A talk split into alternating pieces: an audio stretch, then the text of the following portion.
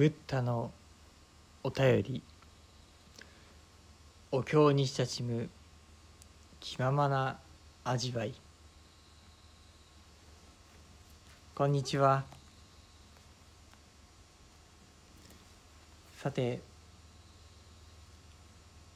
一昨日から今朝の配信まで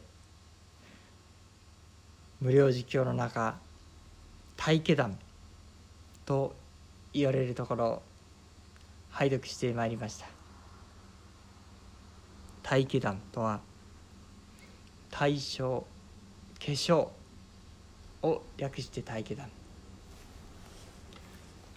お浄土阿弥陀様の極楽浄土でもその生まれ方には二通りあると説かれてあります。一つは化粧。化粧の毛は科学の科化けると書いてそして生まれる。化粧。よく骨年と生まれる。ということを聞かせていただきますけれども。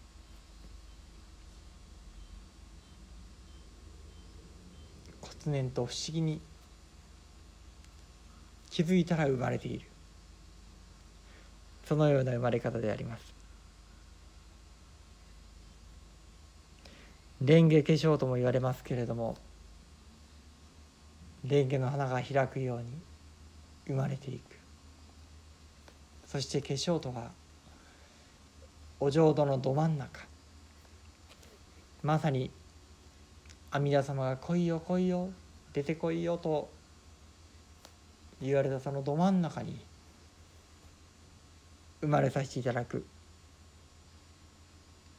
阿弥陀様の願いの通り召しにかなった生まれ方でございます。そしてもう一つが対象対象の体は母体の体という字を書きます。これはせっかくお浄土の蓮の花の中にいたとしてもその蓮がいつまでも開かない。お浄土にいるのだけれどもお浄土のど真ん中。仏様の願いの何たるかを知らないがゆえにそのお浄土に何のために生まれたかを疑ってるがゆえにその蓮が開けない。それはまさにお母さんのおなかの中にいつまでもいつまでもとどまってそこから生まれ出てこないような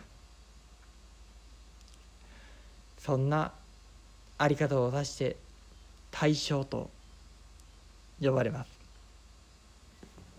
またこれはお浄土のど真ん中ではなく返事家満お浄土の真ん中ではなくて端の方。仏様の真なる願いの場所には生まれない。そんなことが説かれるんですね。霊前言土でお浄土の姿を目の当たりにされた阿南尊者弥勒菩薩その中なぜお浄土に化粧と大小の違いがあるのか。そんなことを弥勒菩薩が問うてくださいました。そしてその違いをお釈迦様は仏地疑惑。仏様の願いを信じていたのか疑っていたのか。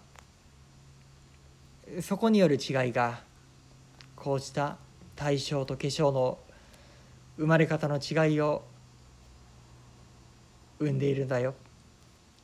そうしたことをご説法してくださいました。昨日拝読させていただいたところには「新財福神」という一覧が出てまいりました。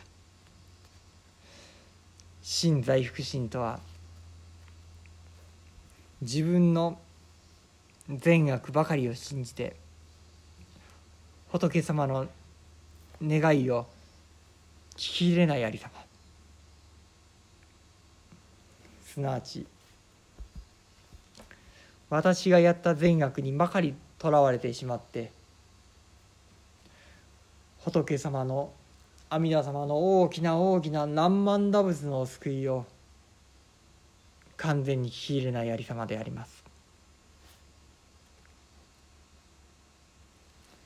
何万打仏何万打善悪因果の道理は何度も述べているように仏教の大事な大事な基礎大事な地盤であります。けれどもそこにとらわれていてはいけないよ。そこばかりに固執してはいけないよ。というのがこの本願他力の確信たる見教えの部分でもあります。それは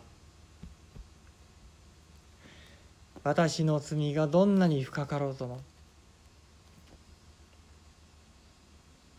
もうそれをよくよくご覧になってくださった阿弥陀様が何万打仏と丸ごとそこも一抱えに。むしろそこを全く問題にしない。この何万打仏という大きな大きな岩船願いの船を用意したんだよ。そこに大胆に。どうぞ乗っておくれと。そんな大きな大きな願いがかけられております。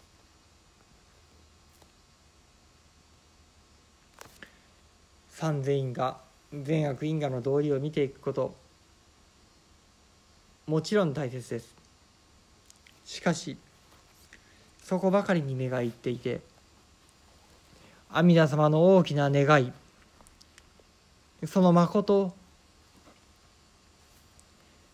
そのままに引き受けられないのであればそれはまさに心在福心仏地疑惑の心でございます。それは遠慮という言葉が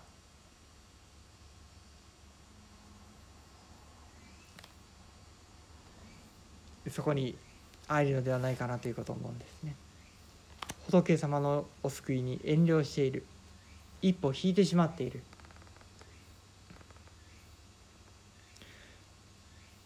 その遠慮を踏み越えてどうぞ何万打仏そのまま頂いておくれと。そうしたお救いがこの本願他力の見教えでございました。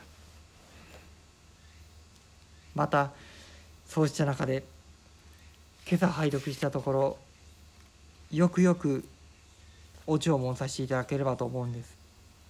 それは何のためにお浄土に往生するのか。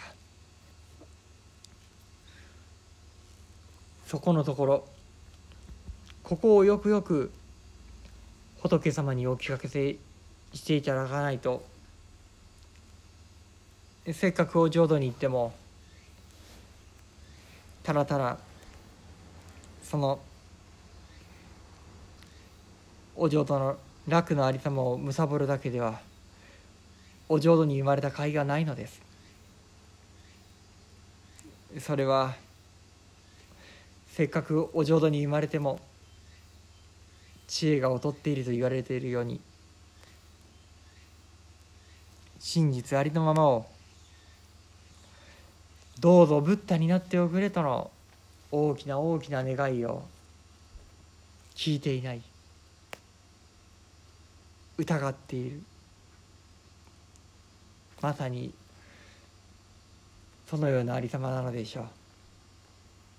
弥勒菩薩と釈尊のあり問答ではこのことがまさに苦なのでありとおっしゃいました。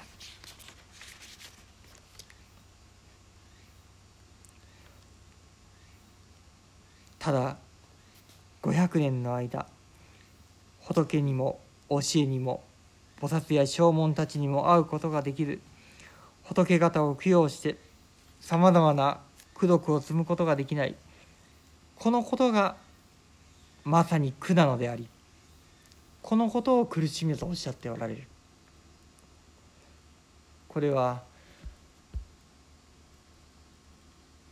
我々凡夫の感覚や頭の中ではなかなか理解できないようなことではないでしょうか。しかしだからこそよくよくここのお心お弔問させていただきたいと思うんです。